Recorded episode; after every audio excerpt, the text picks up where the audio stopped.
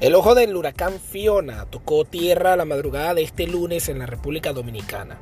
hora después de pasar sobre el extremo suroeste de Puerto Rico, donde todavía causaba estragos y donde dejó a más de un millón de hogares sin servicio eléctrico.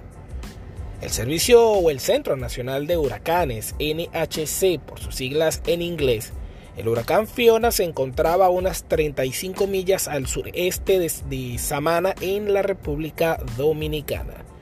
El ciclón tenía vientos máximos sostenidos de 90 millas por hora y avanzaba hacia el noroeste a una velocidad de 8 millas por hora. Sobre la trayectoria pronosticada, el ojo de Fiona se moverá sobre el este de la República Dominicana hoy lunes por la mañana y cerca al este de las Islas Turcas y Caicos el día martes.